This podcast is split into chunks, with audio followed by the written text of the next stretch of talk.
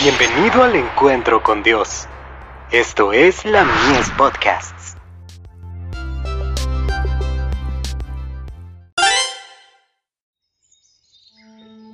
La maravillosa gracia de Dios.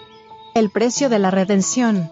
No por sangre de machos cabríos ni de becerros, sino por su propia sangre, entró una vez para siempre en el lugar santísimo, habiendo obtenido eterna redención.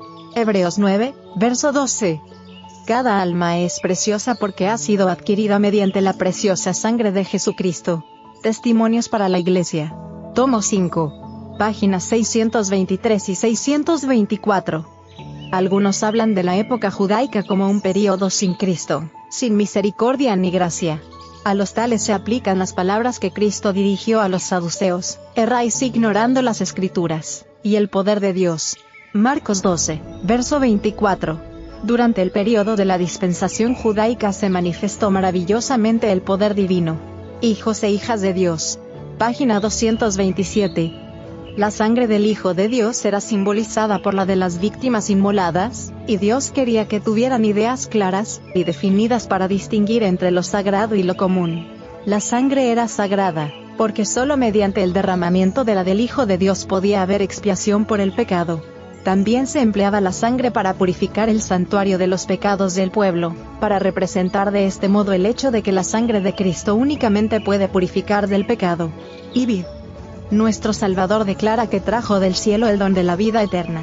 Había de ser levantado en la cruz del Calvario para atraer a todos los hombres a sí mismo. ¿Cómo trataremos entonces la herencia adquirida por Cristo? Debiera manifestársele ternura, aprecio, bondad, simpatía y amor, entonces podremos trabajar para ayudar y bendecir a los demás.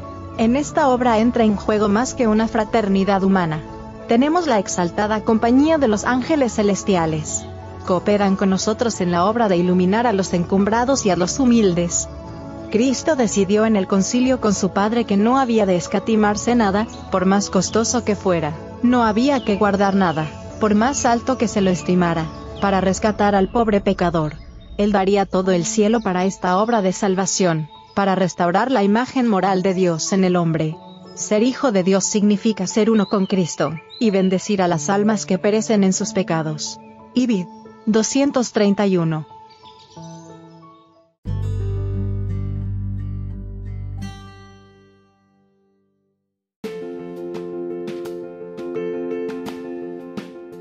Visítanos en www.ministeriolamies.org para más contenido. Dios te bendiga.